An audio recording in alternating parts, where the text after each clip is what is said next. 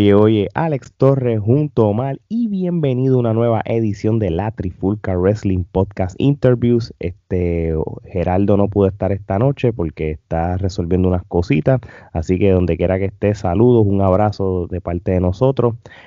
Pero vamos directo al grano tenemos un súper invitado que desde hace tiempo lo queríamos tener en los estudios virtuales de Trifulca Wrestling Media. Oye, pues, y como siempre, terminamos yendo a nuestro segundo país de lucha libre, Panamá, a nuestros hermanos de la GWE. ¿Por qué? Porque este dominicano, nuestro primer dominicano que vamos a tener aquí en la Trifulca Wrestling Media, que sabe que son nuestros hermanos caribeños, representando lo que es la GWE este, oye, y hasta pelotero, brother. Así que con nosotros aquí tenemos a Big Bersetti, brother. Un aplauso. Bersetti, bienvenido. Gracias por aceptar nuestra invitación y nos sentimos contentos de tener nuestro primer dominicano aquí con nosotros. No, gracias a ustedes. Ustedes saben que eh, humilde siempre, la humildad no se pierde nunca, no importa qué tan lejos llegue o qué, qué es lo que logres en la vida, la humildad no se pierde nunca. A mí me llegó la invitación, yo dije de una, no fuimos porque la gente es amena, yo he visto a estos tipos, estos tipos son lo que son, nos fuimos de una, tú sabes cómo. No, y, Gracias, y, yo, acostumbro ponerme mis gorritas de béisbol y déjame ponerme la, la de Puerto Rico para tenerla, tú sabes.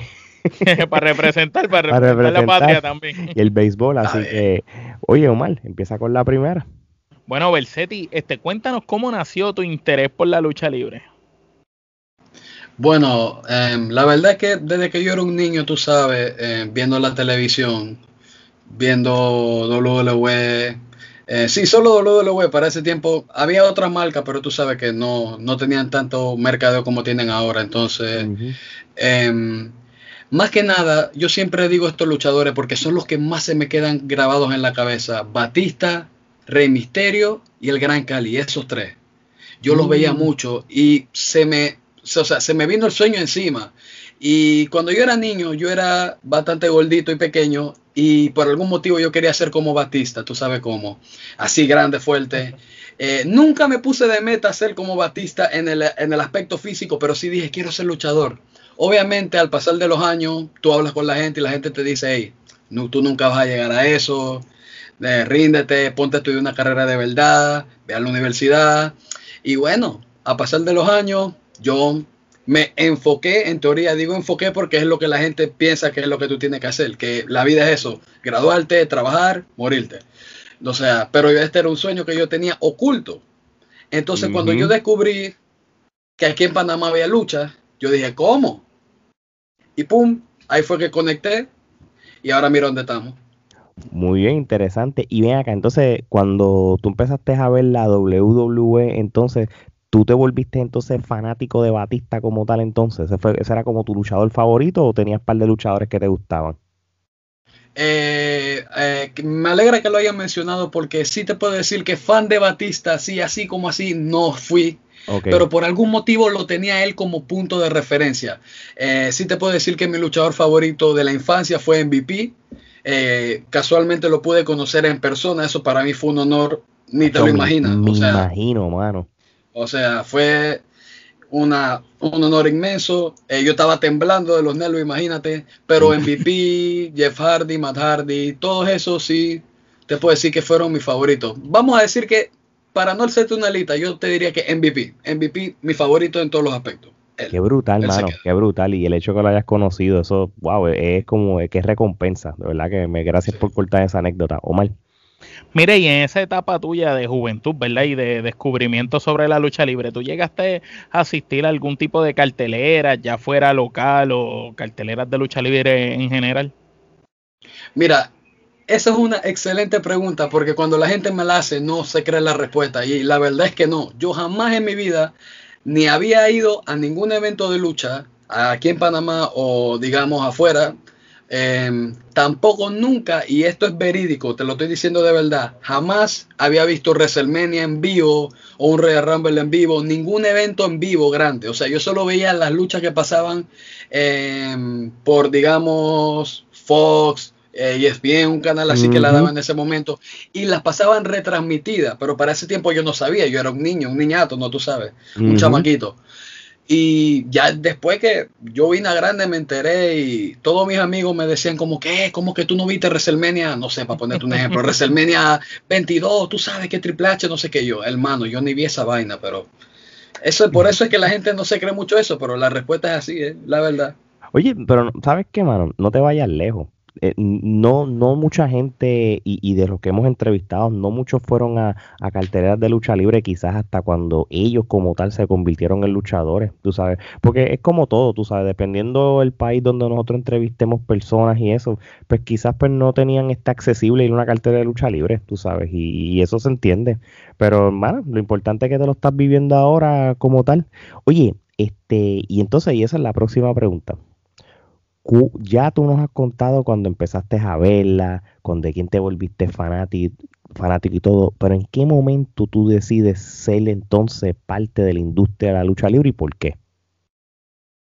Ok, creo que, creo que, ok, voy a ser muy sincero, la verdad. Yo no estaba haciendo nada con mi vida. No estaba haciendo nada con mi vida. Yendo a la universidad, volviendo a la casa. O sea, exacto, estaba de vago. O sea, no de vago, vago porque estaba haciendo algo, estaba yendo a la universidad. Estaba estudiando, estaba estudiando, pero no, no, tenía, pero, de los estudios. Eh, exacto, y yo desde niño siempre he sido bastante atleta, por decirlo así. Yo jugué fútbol, tenis, jugué cricket cuatro años, o sea, te estoy hablando de bastante deporte, y o sea, siempre estaba metido en algo, pero estaba sin rumbo, no tenía que hacer. Para ese tiempo yo quería meterme a jugar ping-pong en la universidad, tenis de mesa, pues. Eh, pero el equipo estaba muy sobrecargado porque por algún motivo en las universidades acá se juega ping-pong demasiado, no sé por qué. Y entonces, bueno, yo dije, bueno, ya lo voy a dejar así, no me voy a meter ping-pong nada. Y justo yo estaba pasando anuncios y veo el anuncio de la GW. Y yo digo, hmm, voy a contactarlos, pero para ese tiempo yo los contacté porque yo quería ir al evento de Chris Master. Mm, la cosa es que nunca los contacté porque me dio pena y me dio como nervios pero sí les dije, ¿ustedes saben dónde yo puedo aprender a luchar? Y ellos me dijeron, aquí mismo. Y yo dije, bueno, y ahí ya fue que me puse en contacto y así fue como las cosas se fueron dando. Muy bien, muy bien. Oye, y, de ahí vamos a brincar a lo, a lo próximo sobre lo que estás contando, man. Así mismo es. La próxima pregunta, eh, háblanos de esos primeros entrenamientos y quiénes fueron tus primeros maestros allí mismo en la GWE, ya que nos dijiste que ese fue el primer lugar donde empezaste a aprender lucha libre. Ah, bueno, mis primeros entrenamientos puedo decirte que no, fueron nada fácil. La verdad la gente piensa que la lucha es algo fácil. Yo no sé por qué la gente tiene esa mentalidad. Esta vaina es más difícil que el carajo. Yo, por lo, menos, no lo veo fácil, créeme. Y, y respeto a ustedes. Hermano, fue vomitadera pareja. O sea, te puedo decir que vomité todos los días que yo iba, yo vomitaba o salía herido de algo. Y eso que te estoy hablando de entrenamientos relativamente básicos, por ejemplo, digamos que abdominales, pero hacía tantos que yo llegaba a la casa con el torso así muerto, tú me entiendes.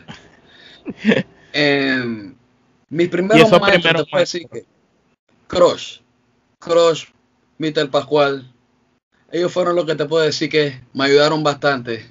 Porque ha habido otras personas, que en realidad no quiero mencionar, pero ha habido otras personas que sí han estado ahí metiendo mano, metiendo mano, pero no constantemente, como Crush o como Mr. Pascual. Entonces, ellos dos sí fueron los que me dieron el voto de confianza, porque esto queda muy, esto es muy importante que lo diga. La gente no daba ni un centavo por mí, ni un centavo. Me decían, ese chamaco no sirve para esto, en seis meses él se va a ir, es otra cosa, tú vas a ver, y mira, tres años, justo hoy, 21, cumplo tres años. Coño, felicidades, brother. ¿Verdad que sí? Felicidades, papá. ¿Y qué clase de maestro? Porque la franquicia Crush de Panamá y Mr. Pascual, así que casi nada, tremendos ah. maestros para, para empezar. Eso es empezar, como le decimos acá en Puerto Rico, con el pie derecho. Así mismo es. oye, Bersetti, entonces cuéntame cómo fue esa primera vez que luchaste, y obviamente bajo la GWE, ¿cómo, cómo fue ese debut tuyo? ¿Dónde fue? Cuéntanos, llévanos para ese tiempo. Me acuerdo que yo estaba de manager porque yo era manager, antes el luchador fui manager de Norbert. Actualmente somos eh, en un tag team, pero un día me llaman a la oficina y me dicen que tú estás listo, necesito que debute. Yo dije, bueno, así como que, que, que, tengo ganas, no me puedo quedar de manager, no, tiene que debutar. Bueno, está bien. La cosa es que yo siempre llevaba ropa eh, de entrenar por si acaso, por si, por ejemplo, en la mañana antes del evento, dije, hay un entrenamiento leve, muchachos. Ah, bueno, está bien, vamos a, hacer un par de llavecitos, una cosa, ¿tú me entiendes? Me tocó debutar en un evento normal, o sea, no era un evento específico, no era disque golpe de estado, batalla por el oro, sino un evento cualquiera. Y me tocó debutar contra Adam Six. Eh, no conecté ni un solo golpe y me ganaron creo que en menos de cinco minutos. Ese fue mi gran debut. Oye, eso pasa. No te preocupes, he escuchado debut peores. hemos escuchado debut. hemos escuchado debut que nada más sonó la campana y cinco segundos después uno dos y Así que oh, por lo menos duraste menos de cinco minutos. algo, algo es algo de un calvo, manito, sabes cómo. o mal. Bueno, cuéntanos entonces cómo tú te sientes al ser parte de la GW, no solo una empresa o la más popular en Panamá, sino en todo Centroamérica y una de las empresas más trending que siempre está haciendo números por todos lados y todo el mundo le encanta la GW. La verdad es que aún yo no me lo creo, porque nunca pensé, o sea, tal vez en este momento la GW no esté en un estatus más, más alto, tú me entiendes, pero en el estatus que estamos yo siento que es bastante importante Hemos llegado a ser, como tú dices, la más importante de Centroamérica. Ahorita en Panamá somos la número uno. Y, o sea, tenemos bastante exposición. O sea, a tal punto que yo te estoy hablando que tú han venido ex WWE acá a luchar. A veces nosotros tenemos conversaciones con gente de otras empresas. O sea, estamos relativamente en una lista alta dentro de lo que es la lucha hispana, por decirlo así. Y yo no me lo creo yo no me lo creo porque nunca pensé que yo iba a llegar a este punto y yo tampoco pensé que la empresa lo iba a lograr y no por pérdida de fe, porque la fe siempre está y uno siempre quiere echar para adelante, sino que tú sabes cómo, cómo de difícil es este mundo, tantas empresas que hay, imagínate cuántas empresas hay en Florida. por, por, darte un ejemplo, que es un, ahorita que se me vino a la mente, cuántas empresas hay en México que quieren subir, que tienen luchadores nuevos. Entonces yo pensé, diablo, contra México, Florida no la vamos a hacer nunca. Pero mira, destacamos y es que aún no me lo creo y me siento feliz. O sea, ahorita no quiero parar nunca, quiero seguir luchando.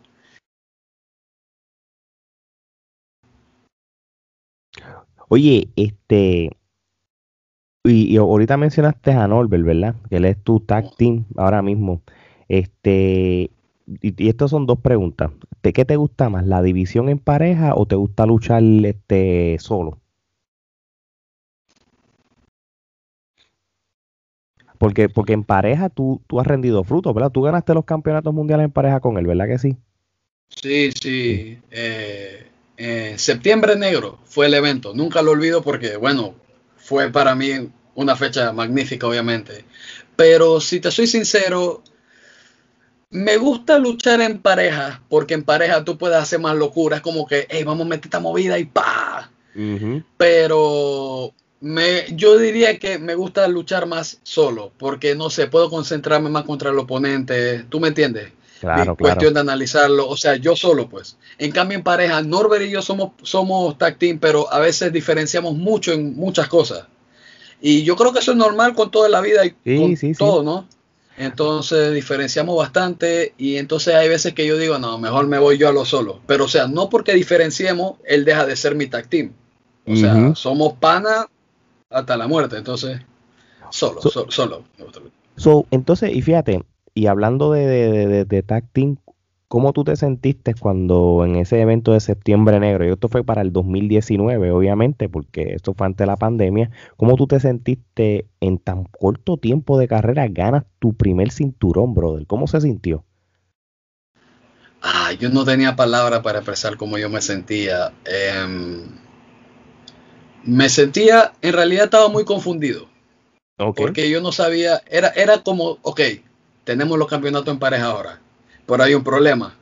Yo estoy aquí debutando, pero estoy relativamente verde. ¿Qué se va a hacer?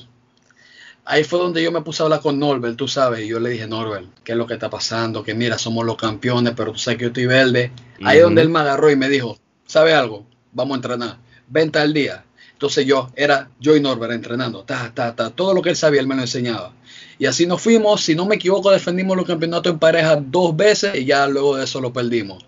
Pero en el momento cuando lo gané fue una alegría enorme, obviamente, a quien no le alegra ganar un campeonato, pero al mismo tiempo fue preocupación, por eso que te estoy diciendo. Ok, interesante. Omar.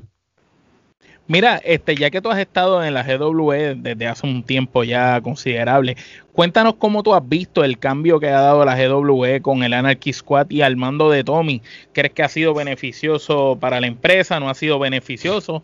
¿Tu pensar acerca de eso y acerca de Tommy Wrestling y el Anarchy Squad? Ah, ¿Qué te puede decir el Anarchy Squad? Ah. Yo creo que el Anarchy Squad es la cagada más grande que le ha pasado a la lucha libre. Es la cagada más grande que le ha pasado a la lucha libre. Es más, si, voy a decir una frase, no sé si sea controversial. Ustedes me dicen si puedo meter cosas controversiales aquí. no, tú puedes decir lo que tú quieras.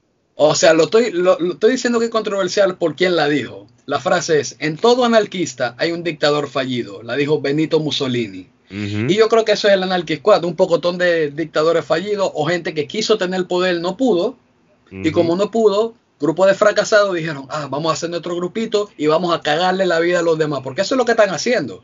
Tú me entiendes, nosotros estamos trabajando duro. Pandora, eh, Crush, Blue Diamond Thunder, o sea, todos estamos trabajando duro y estos manes vienen a cagar la vaina. Entonces, bueno, es lo que me parece que son las cagadas más grandes de la lucha libre.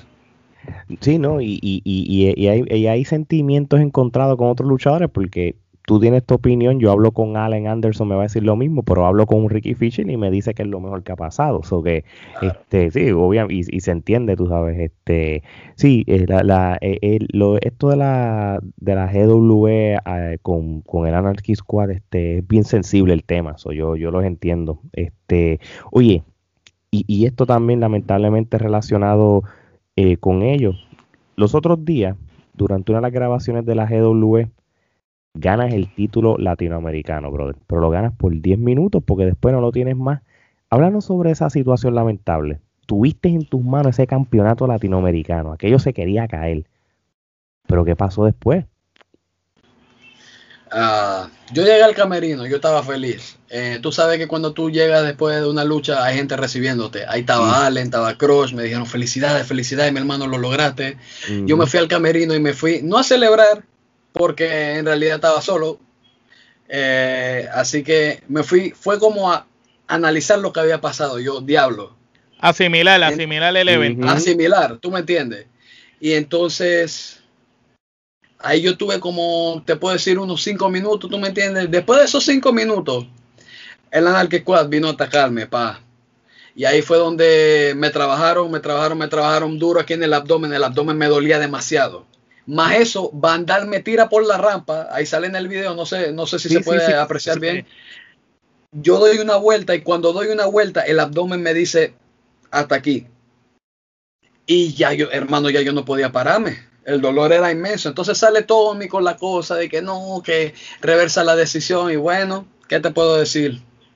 Hay veces que la vida no es justa, porque yo gané el título. La cuenta fue de tres, fue legal. Sí, no, evidentemente están los videos en las redes sociales y todo. Bueno, fuiste campeón, así haya sido por 10 minutos, pero por lo menos tuviste el campeonato. Claro, claro. Oye, y entonces, ya, ya que, te, que te pasó eso, antes de la pregunta que, que, le, que le toca a Omar, tú también tuviste entonces una segunda oportunidad, y esto es basado en lo que hemos visto en las redes sociales este pasado fin de semana, este, luchaste en el evento de golpe de estado, y por lo que hemos visto, pues no, no saliste airoso en la lucha, pero ya que saboreaste ese título, ese es tu nueva, ese es tu mira ahora mismo como luchador, el, ese campeonato latinoamericano. Hermano, eso es lo único que tengo en mente ahorita, ese mm. campeonato latinoamericano. Lo tengo fijado. Yo no me voy de GW sin ser campeón latinoamericano, nada más te digo eso. O sea, de que yo gano ese título, yo lo gano. Lo tengo fijado. Muy bien, vamos a ti, brother, vamos a ti. Omar. Gracias. Bueno, mira, nosotros hemos visto tu gran cambio físico, este, eras así súper pesado, así como yo, y de repente te has vuelto en un tipo slender, una condición física envidiable, lo has hecho muy rápido, cuéntanos cómo ha sido la fórmula, la receta, y para todos los que estamos viendo, déjanos saber cómo Big Versetti hizo para convertirse en el New Pues la verdad es que yo siempre he sido una persona relativamente gorda o gordita, como lo quiera llamar, ¿eh? una persona obesa, por decirlo así, Em, pero yo nunca tuve problema con eso. Em, porque yo me, según yo, yo me veía bien. Y la gente me decía, oye, tú te ves bien. O sea, tú eres gordo, pero tú tienes un flow, un swing, tú me entiendes, un flow que... Y yo decía, ah, dale, pero entonces estamos ahí, estamos ahí. El, piquete, el piquete. El piquete, el piquete. Y yo decía, bueno, pero entonces estamos bien, no tengo que bajar nada de peso. Eh, el problema llega en la pandemia. Sabes que restricciones, no se puede salir para acá, no se puede salir para allá, comedera, comedera, comedera. Eh, obviamente yo todos los días me miraba al espejo y yo me veía normal. Hasta que un día yo me voy a poner uno de mis suéteres. Yo siempre he sido XL. Y el XL más grande que tengo no me estaba quedando. Y yo dije, no, mm. ya, no, hasta aquí. Algo pasó. Yo dije hasta aquí, porque ya lo que viene bajando ya no es apariencia. O sea, ya esto es condiciones de salud, ¿me entiendes?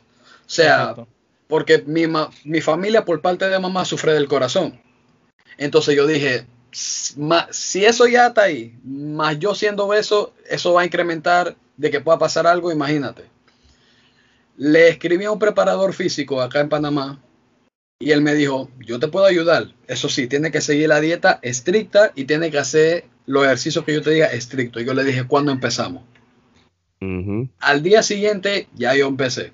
Empecé, no te voy a mentir, cardio todos los días, 6 de la mañana arriba, hacer cardio, pa, la dieta, que la dieta él me la preparó especial para mí, porque, o sea, tú sabes, eh, al ser preparador físico, él mira a la persona dependiendo qué quiere, cuál es su meta, le prepara una dieta, me, preparó una dieta a base de mucha proteína, mucha proteína, pocos carbohidratos, pero los necesarios para que el cuerpo siga funcionando sin tú estar ahí desmayándote.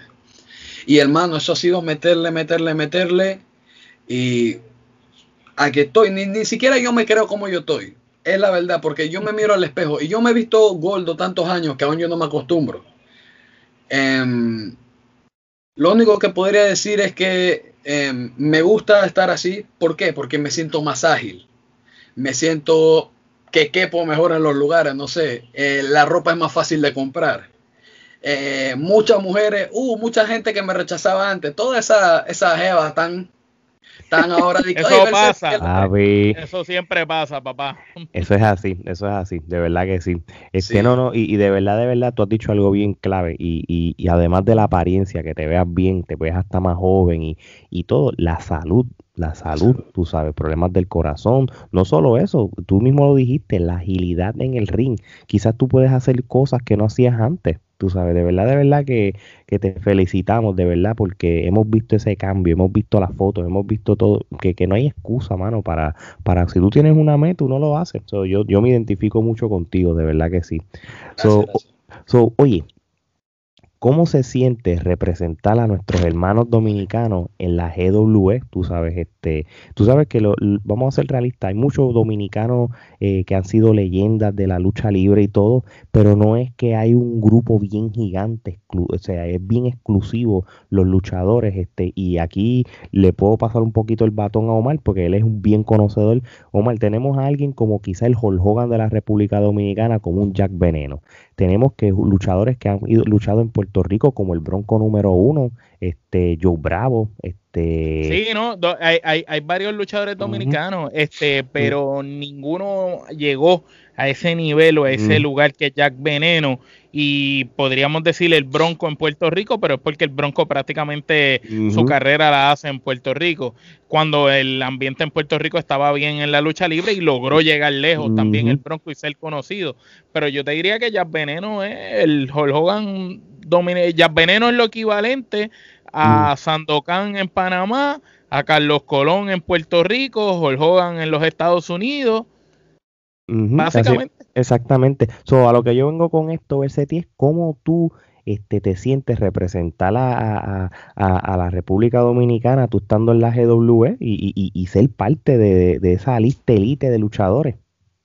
Em, en realidad me siento bastante honrado porque de por sí la lucha no es un deporte que yo te diga que en Dominicana di que, oh, o sea, sí, pero no mm. di que, oh, ¿tú me entiendes? Sí, sí, claro, claro. Entonces, a mí me han chateado muchos muchos luchadores dominicanos, me han dicho, hey, ¿qué es lo que es mi brother? Yo estoy orgulloso de ti, yo quiero ser como tú, me han dicho. Y son gente que ha tenido más carrera que yo, que llevan luchando, digamos, desde el 2011 y me están diciendo a mí que poquito tiempo me dicen, yo quiero ser como tú. Eso a mí me llena. Gente dominicana de mi patria, tú sabes. Em, yo quisiera ser el más grande el más mm. grande, no solo de Dominicana, del mundo, para serte real, pero sí, Dominicana la llevo en el corazón siempre. Y nunca uno tiene que olvidar de dónde viene, ni quién es. Jamás. Muy, bien, muy bien, muy bien. Oye, quién sabe, un día vas allá y luchas allá también, de, tú sabes, representando a la GW, pero también regresando a casa. O sea, ojalá eso se dé. No, la otra vez casualmente yo estaba tratando de contactar una empresa allá en Dominicana, pero solo hacen eventos como una vez al año. Entonces ahora con esta cosa de la pandemia no sé, pero vamos a ver, cuidado y se da. No, no. Seguro que sí. y ahora el nuevo Versetti que, que, tiene mejor condición puede hacer de la suya allá. Sí, sí, uno nunca sabe qué es lo que puede pasar. Así mismo es. Oye, Versetti, vamos a una segunda ronda de preguntas, que es más bien tú como fanático de la lucha libre, como tal. Así que, Omar, vamos con la primera. Bueno, aquí queremos los cinco luchadores panameños favoritos para Big Versetti? Uh, esa es una excelente pregunta. Pueden ser no en orden. No, no. No en orden, no, tiene que ser en orden, como tú quieras. Cinco luchadores que son los tuyos, que tú dices, estos son mis caballos. Si yo voy a hacer un juego de la lucha libre en Panamá, estos cinco tienen que estar obligados. Ok, primero que nada pondría Crush porque es uno de mis maestros y es una persona que, aparte de que es un amigo, porque yo lo considero un amigo, es una persona que admiro demasiado por todo lo que ha logrado. Él también, como ustedes saben, logró bajar de peso drásticamente. Sí, sí. Y es una persona que yo lo considero un verdadero amigo, dentro y fuera del camerino. Entonces pondría a Crush en la lista. Aparte de eso, ¿a quién pondría? Blue Diamond Thunder. Excelente persona, excelente luchador. Me ha enseñado muchas cosas cuando hemos estado entrenando. Me ha dicho, hey hermano, está fallando aquí, está fallando allá. Eh, así que lo tengo que poner ahí. Ahí van dos. Son cinco. Diablo, me la pusieron difícil. Allen. Muy bien. El, oso de la, chorrera. El oso de la chorrera se lo merece. Allen Hermano, yo no sé si el cielo existe, pero si el cielo existe, Allen tiene un puesto guardado ahí, o sea, al lado de Dios. Ese hombre, tú lo conoces en persona, no va a querer despegarte de él nunca. Es tan buena gente, tan puro de alma. Y luchando ni se diga. Entonces, nos dio, nos dio ese feeling, nos dio ese feeling cuando lo entrevistamos. Sí, Otra vaina, otra vaina. Lo mismo que con Crush. Fuera y dentro del camerino, amigazo. Y es de esas personas que si tú tienes un problema, y tú no lo dices de todas formas, él se acerca a ti y te dice, hey, te veo de tal forma, ¿qué es lo que te pasa? Tú le dices, no, Allen, que no sé qué, era así, hermano, ven, vamos a hablar, ¿quieres hablar? No sé qué, y bueno, es una vaina que uno dice, diablo, Allen es de esa persona que uno no quiere que se mueran nunca. Sí. Ahí van tres, déjame pensar. A ver,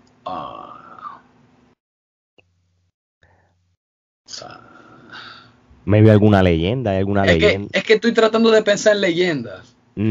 Pero yo siento que sería bastante hipócrita de mi parte decir una leyenda, porque en realidad yo nunca los vi luchar.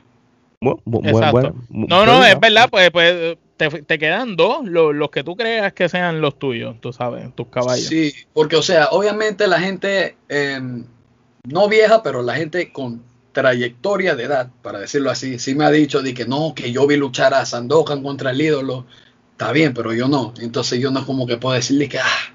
No, no, no, oye, se entiende, se entiende. No, no, y, es bien, es bien real, porque prácticamente cuando tú no eres de una generación o de una época en particular, el tú hablar de tiene que ser que tú de verdad, literal, estudiaste bien a esa gente, porque si no, como tú dices, no los viste luchar, porque hayas visto una lucha en YouTube no significa que eres un conocedor de ellos y puedes escogerlo. Pero mira, pero tú sabes que, este, quizás por, por lo que tú nos estás contando, tú nos diste tres buenos luchadores y, lo podemos dejar ahí. Es más, yo estoy seguro que esta próxima pregunta. Bueno, no, no pongas a, Tommy no, no está en la lista, ¿verdad? Ah, jamás en la vida. Oye, pero... Tampoco, ninguno de esos locos. Déjalo por fuera. Cálcamo, cálcamo. Ah, mira, cálcamo. Él, él hace la lista. Sí, sí, sí, sí. Cálcamo hace la lista. Es una persona excelente también. Y más que nada yo lo veo como una persona que quiere transmitir el conocimiento que él tiene. Em, luchador de mucha, es luchador de mucha experiencia y todo lo que él todo lo que él ha hecho a lo largo de su carrera, él lo quiere transmitir, ya sean los errores y las cosas buenas. Los errores para que no los repitas y la cosa buena para que la haga. Entonces, mira que ahí ya mira con Cárcamo, ya tenemos cuatro. Cuidado y termino. Si me deja pensar, puede ser que termine. piensa, piensa lo que te queda uno ahí. Zumba. Vamos a ver, vamos a ver.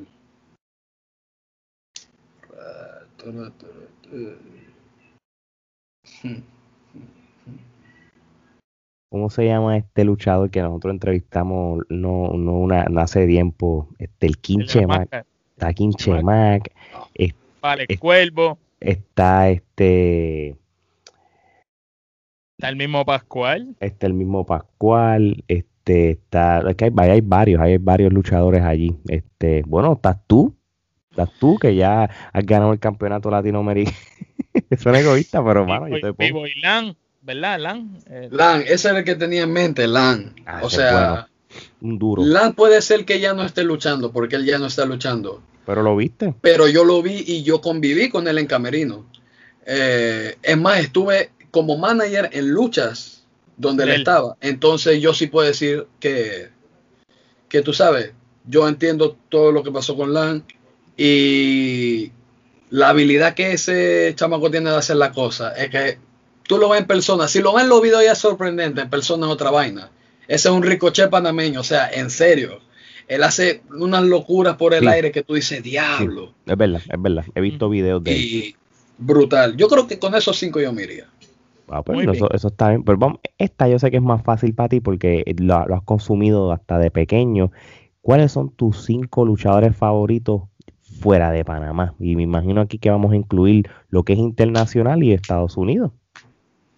Bueno, em, hubo un tiempo, voy a ver, si voy a contar esta pequeña historia antes de que. Seguro.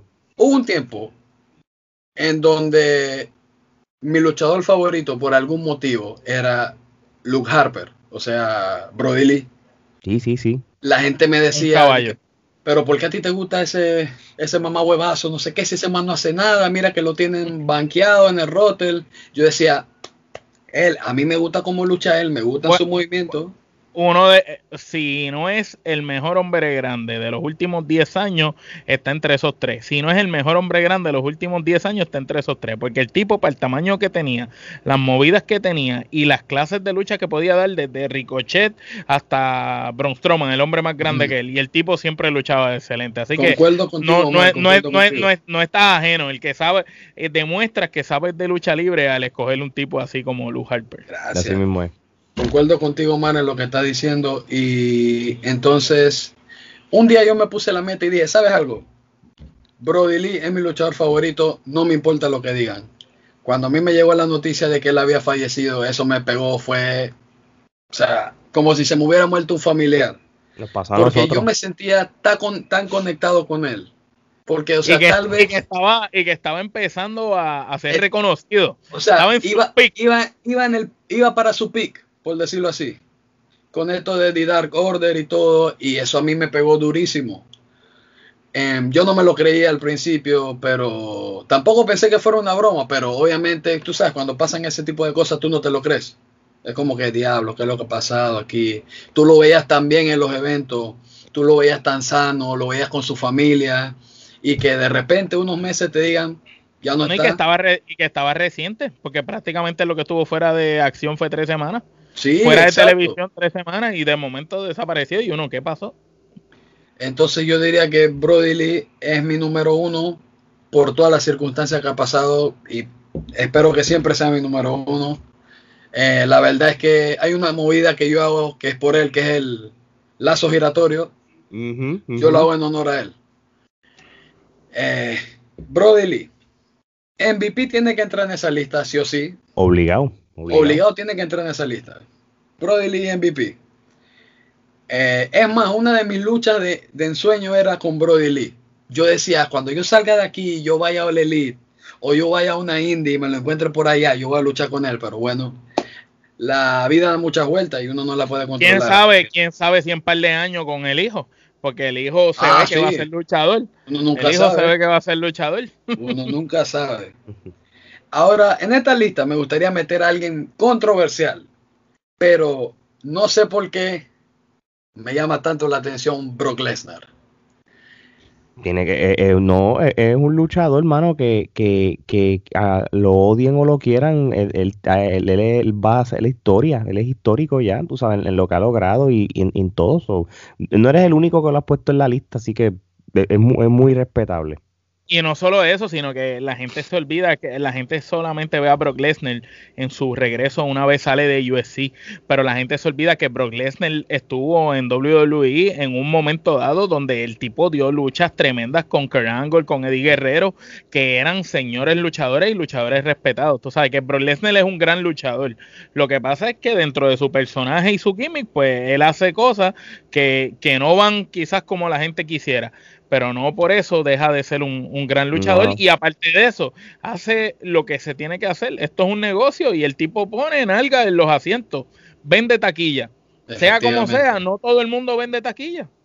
Lo amen o lo odien, vende taquilla. Así que otra buena elección. En su primer año, en su primer año de, luchar, de luchador, que fue para el verano del 2002, él se ganó a Rob Van Damme, se ganó a los Hardy Boy en handicap, se ganó a D-Rock, se ganó al Undertaker, se ganó a Kurt Angle, se, ganó a Hulk Hogan en un SmackDown que lo dejó botando sangre. él, se ganó a los mejores en tan corto tiempo. sí, y regresó y fue controversia, pero se los ganó a todos. Él, él, él no tiene nada que perder. Él se los ha ganado a todos. Así que tiene que estar en esa lista. Y si, si, no me equivoco, él tuvo un problema con Stone Cold, ¿no? Que fue por eso que Stone Cold dejó WWE por un tiempo. Mm, correcto. O sea, estamos hablando de un tipo que vino no de abajo, porque Brock Lesnar venía de ser un All American, o sea, un luchador reconocido, y viene a tumbar, no a tumbar, pues, pero al top de la empresa que era Stone Cold. Entonces es un tipo que yo le tengo mucho respeto por todo lo que hace. Tal vez su actitud no sea la mejor, pero él lo ha dicho en muchas entrevistas. A mí no me gusta la gente. Y eso hay que respetárselo. Así que como luchador, yo lo veo en mi lista sí o sí. Muy bien. Muy bien. Brock Lesnar. Ahí van tres. Quisiera meter gente de las independientes, pero estoy... Puedes hacerlo. Tu lista es tu lista. La vaina que ahorita no me acuerdo nada, ese es el problema. bueno, eh, los caballos de las independientes están o en AEW o en NXT. Es cierto. Eh, sí, y si sacas, ¿verdad? Los dos o tres que ya están en el main roster, como este Kevin Owens, Sami Zayn, pero tú sabes todo, Adam Cole, Johnny Galgano, Tomaso Champa, eh, la lista es larga. Hay un montón de estos luchadores, Darby Allen, hay muchos buenos. Gracias por recordarme. Darby Allen. Darby Allen hace mi lista en un loco. Un loco lo que hace Darby Allen. Yo le tengo respeto por lo que él hace. Eh, en una de mis luchas yo intenté meter el coffin drop cuando aún yo estaba pesado. Eh, me, partí la, me partí la madre. O sea, fue una cosa que yo dije, no la hago más. No la hago más. Pero cuando terminaste dijiste, ¿cómo rayo él lo hace tan fácil? Sí, y después que yo veo las entrevistas que él hace y él dice que no, que después de la lucha toda mi costilla me dolía. Y yo, diablo, hermano, y tú sigues haciendo eso. No, tú estás loco. Pero por eso le tengo un respeto grandísimo. Y se merece ese spot porque es un súper buen luchador y se adapta fácil a quien con, quien esté trabajando, ¿tú me entiendes? y viene desde abajo, él, viene, de golf que, se ha tenido que chaval para llegar a donde está. Sí, sí, efectivamente. Ahí van cuatro. El quinto. Vamos a poner una mujer de cinco. Mejor. Vamos a poner una mujer. Está difícil esta. Aunque no parezca ser más difícil. porque hay tantas buenas luchadoras. Tantas buenas luchadoras que no saben ni, ni de dónde elegir uno. Vamos a decir que es de Rosa. Muy buena, muy buena elección. Tremenda elección, latina. Me parece fantástico lo que hace en el ring y lo que hace en el octágono. Me parece una atleta excelente y. Completa, una atleta completa. Completa, completa. Rosa, o sea, tiene que hacer la lista sí o sí. Muy bien, muy bien, me gusta, me gusta. Omar. Ahorita nos comentaste de una lucha de ensueño que te hubiera gustado con Brody Lee. Este, sabemos que lamentablemente eso no es posible, pero ¿cuál sería tu lucha de ensueño o Dream Match? O si tienes más de una, pues dinos las que tengas. Hmm. La verdad, yo no soy un tipo así como que me gusten disque la sangre y las almas y ese tipo de cosas, pero por algún motivo quiero tirarme un deathmatch al estilo japonés, tú sabes, disque. bueno, después, que no, después que no está con John Moxley o alguien así también. yo quiero que sea con John Moxley. Uf, muchacho. Un deathmatch estilo japonés, o sea, cristales, gilet, todo eso. Comprando, comprando el ataúd desde ahora. Sí, sí, ya. O sea, si yo voy a morir en una lucha, que sean esas, que digan, murió como un héroe, murió como un grande. ¿Tú me entiendes? Y con, el, y con el más loco de todo, y con el más loco de todo. Muy bien, muy bien. Está bien, está bien. ¿Por qué no? Oye, este, y, y, ve acá, y ahora mismo en la GW, ¿hay algún luchador que tú quisieras tener una lucha de ensueño? Aunque no importa que es de, del Anarchy Squad de o de los panas tuyos que están ahí, pero eso, cuando siempre uno tiene como que esa, esa piquiña y dice, contra, me gustaría luchar con este porque sé que puedo, puedo hacer una buena lucha.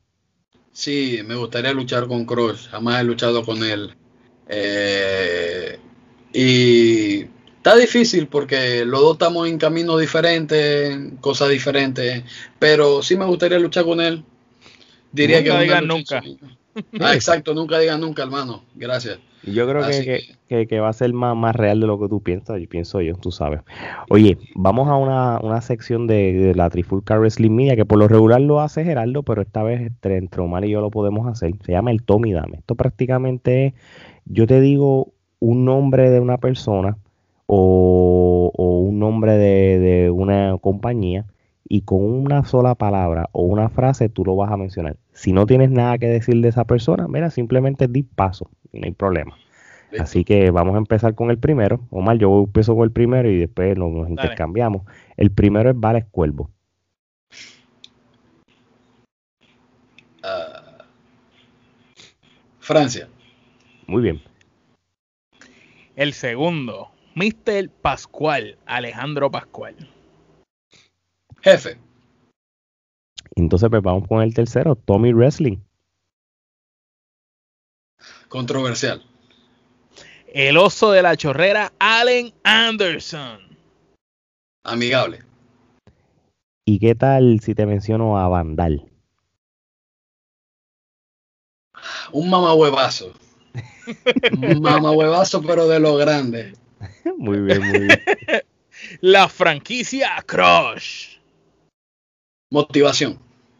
Norbert. Amistad. Jack Veneno. Leyenda. Hugo Sabinovich.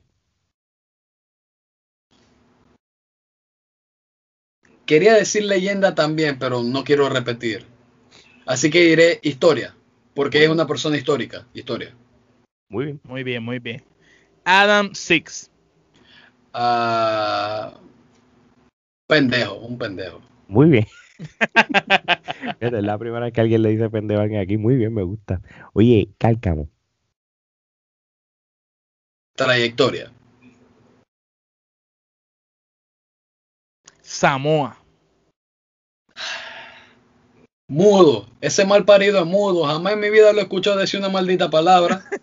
sé que ese no, pues, que sí que ese no lo puedo entrevistar. Porque no Diablo, me va, a tener una entrevista de una hora, ustedes dos hablando entre ustedes. Dije, ¿cómo está la familia? Y él ahí. Pero siempre está pendiente, porque mira que en los programas que hemos tenido la oportunidad de narrar nosotros lo hemos, lo hemos visto ahí pendiente, mirando lo que ustedes están haciendo. Así que no, será mudo, pero siempre está pendiente mirando. Algo trama ese. Este, ¿qué, qué, te viene a la mente cuando te digo el Anarchy Squad? un error. la empresa GWE. Casa. Y por último, Big Versetti.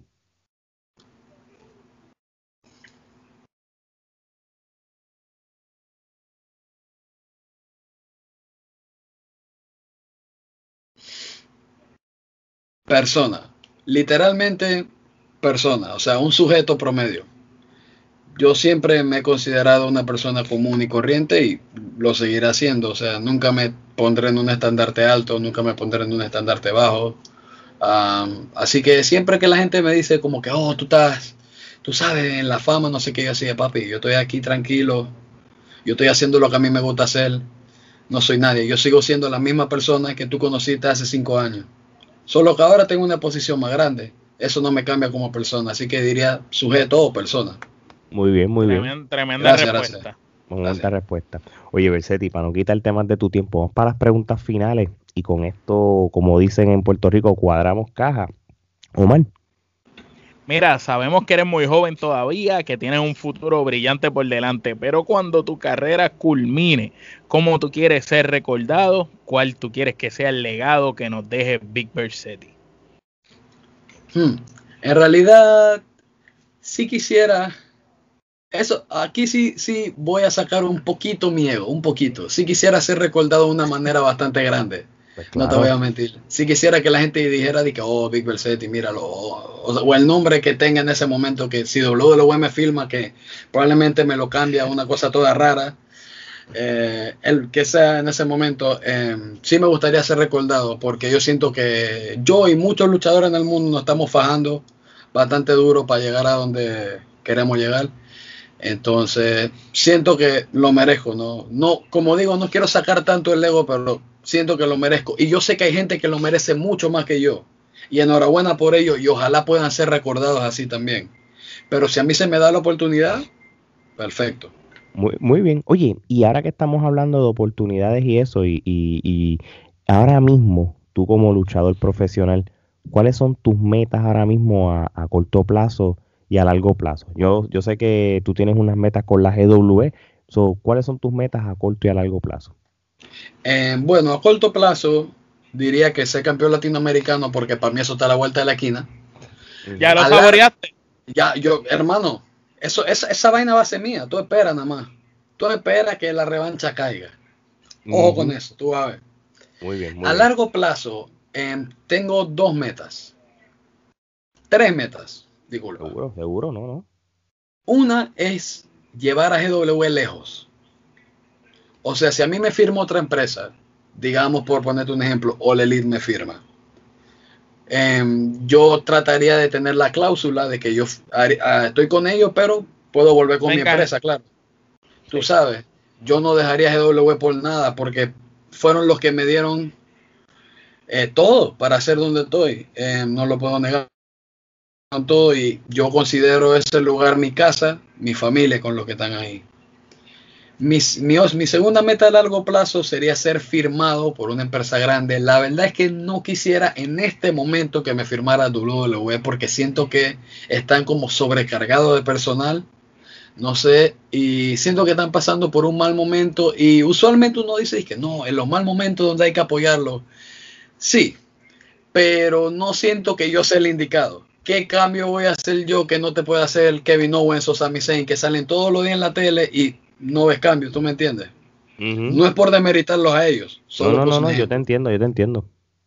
Me gustaría filmar con una empresa relativamente grande, pero mediana, por ejemplo, un Ring of Honor, MLW.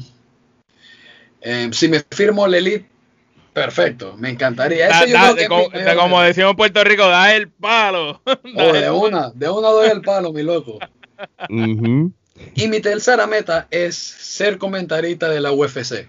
A mí me gustan mucho las artes marciales mixtas y a mí me gusta mucho hablar. Yo hablo demasiado. No sé si se han dado cuenta, en las promos también yo hablo y yo no paro.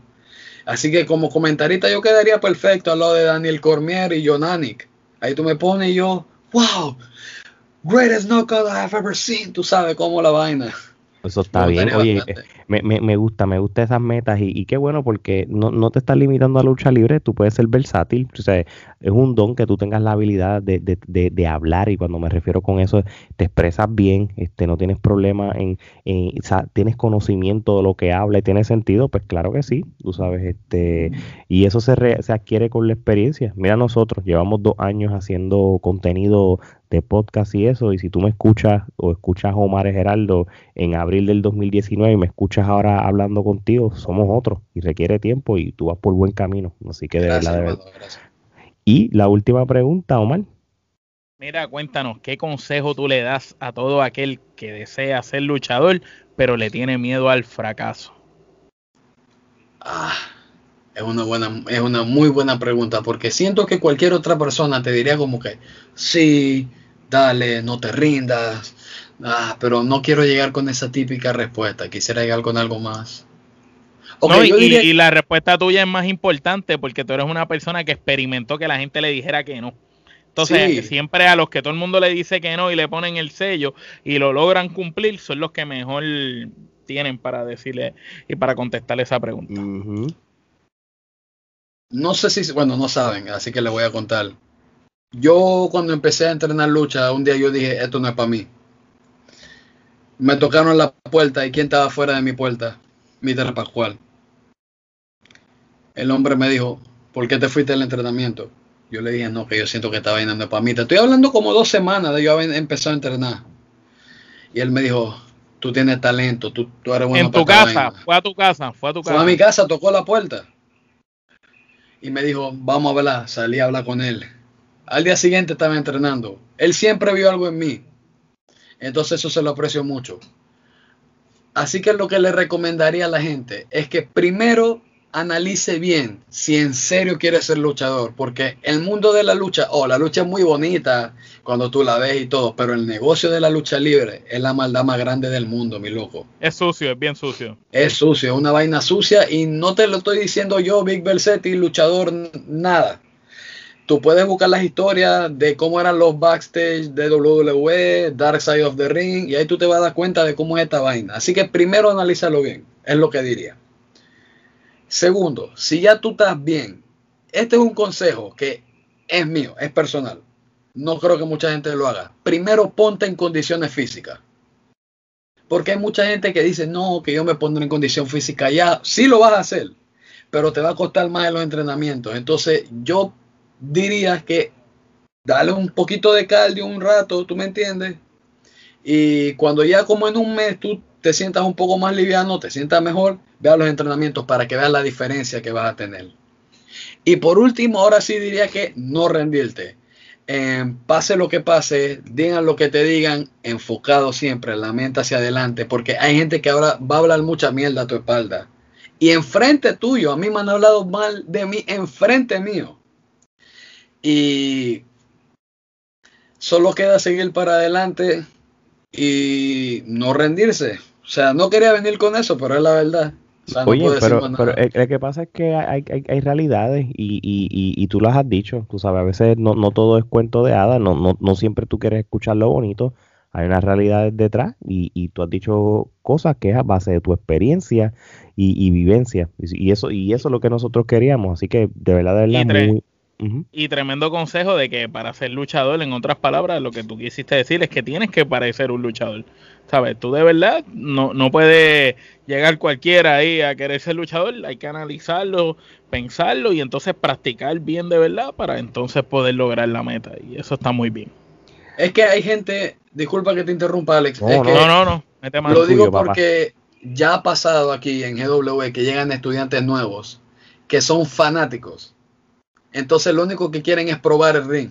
Van a una clase, prueban el ring, no vuelven más. Entonces eso es lo que uno no quiere. Uno quiere a alguien que en serio esté engaged, no me acuerdo cómo se dice en español, a esta vaina, ¿tú me entiendes? Que esté puesto para la vuelta. Exacto, puesto para la vuelta. Y que le encante esta vaina y que en serio tenga pasión para hacerlo.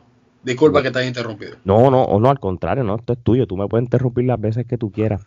Oye, de verdad, de verdad, brother, yo te tengo que dar las gracias porque esto fue una tremenda entrevista y la pasamos súper bien contigo. Este, sabes que las puertas están abiertas para lo que sea, todas las veces que tú quieras hablar, quieres hablar de un tema de lucha libre, tú nos, te comunicas con nosotros y estamos a la orden. A las personas que quieren seguirte en las redes sociales, ¿por dónde te podemos conseguir? En Instagram, Big, o sea, arroba Big Versetti, y literalmente es la única que tengo, no tengo más nada por ahora. Me baso en Instagram. Em, es que no me atrevo a abrir más nada, tengo miedo como de no poder controlar todo, entonces, Oye, por Instagram. lo sé, lo sé. Cu- Cuando, cuando cortemos la grabación, te damos un par de consejitos. Ah, bueno, perfecto. Hay, hay, hay, hay, hay mucho talento en Big Versetti, ah, ah, hay que aprovecharlo, ¿tú me entiendes? Dale, dale. Oye, un último mensaje que tú le quieras decir a toda esta gente latinoamericana que escucha la Trifulca Wrestling Media en más de 20 países de parte de Big Versetti, de la GW. ¿Quieres que diga algo luchístico o no luchístico? Como tú quieras. La- No, como que- tú quieras, eh, como eh, tú- Big Versetti le va a hablar a los fanáticos de la Trifulca. Antes que nada, mantengámonos unidos todos. Em, me encanta y yo siempre digo que es una bendición haber nacido en América. Mucha gente sale con los memes de que no, sáqueme de Latinoamérica, sáqueme de Latinoamérica. Pero a mí me encanta que seamos varios países, que hablemos el mismo idioma y aunque tengamos culturas diferentes, nos llevemos tan bien. Me dolería mucho que eso se rompiera. Entonces, primero que man- mantenernos unidos, apoyarnos unos a los otros ya en lo que sea, con esto de la pandemia, si yo te puedo apoyar, yo te apoyo, pero apóyame tú a mí, ¿tú me entiendes? Eh, y quisiera mandar más que nada un mensaje de amor y paz a todas las personas que escuchan esto, que si tú estás teniendo un problema en este momento, cogerlo con calma, analiza la situación, no te desesperes, no te pongas cabeza roja. Y paz, hermano, lo que más necesitamos en el mundo en este momento es paz. Yo sé que la lucha no es un deporte pacífico que digamos, pero es un deporte. Yo estoy hablando de conflictos mayores, entonces Claro. es lo que puedo decir. Muy bien, muy bien. Gracias, gracias. De verdad que sí, de verdad que sí. Muchas gracias por pasar por nuestro estudio virtual de Trifulca Wrestling Media. Así que mi gente, ya saben, este, si quieren este, ver a Big Versetti luchando, vayan al canal de YouTube de la GW, eh, vayan a las redes sociales de la GW en el Facebook, Instagram, para que vean lo último que ha sucedido en, en la, en su carrera luchística. También síganos a nosotros, Trifulca Wrestling Media, Instagram, Twitter, Facebook y nuestro canal de YouTube, que estamos haciendo mucho ruido y hemos tenido el apoyo de muchos países latinoamericanos, como por ejemplo Panamá, porque está, y la República Dominicana también, que siempre nos da, nos apoyan en nuestros podcasts. Así que de parte de Versetti, Omar y Alex, esto sería entonces hasta la próxima.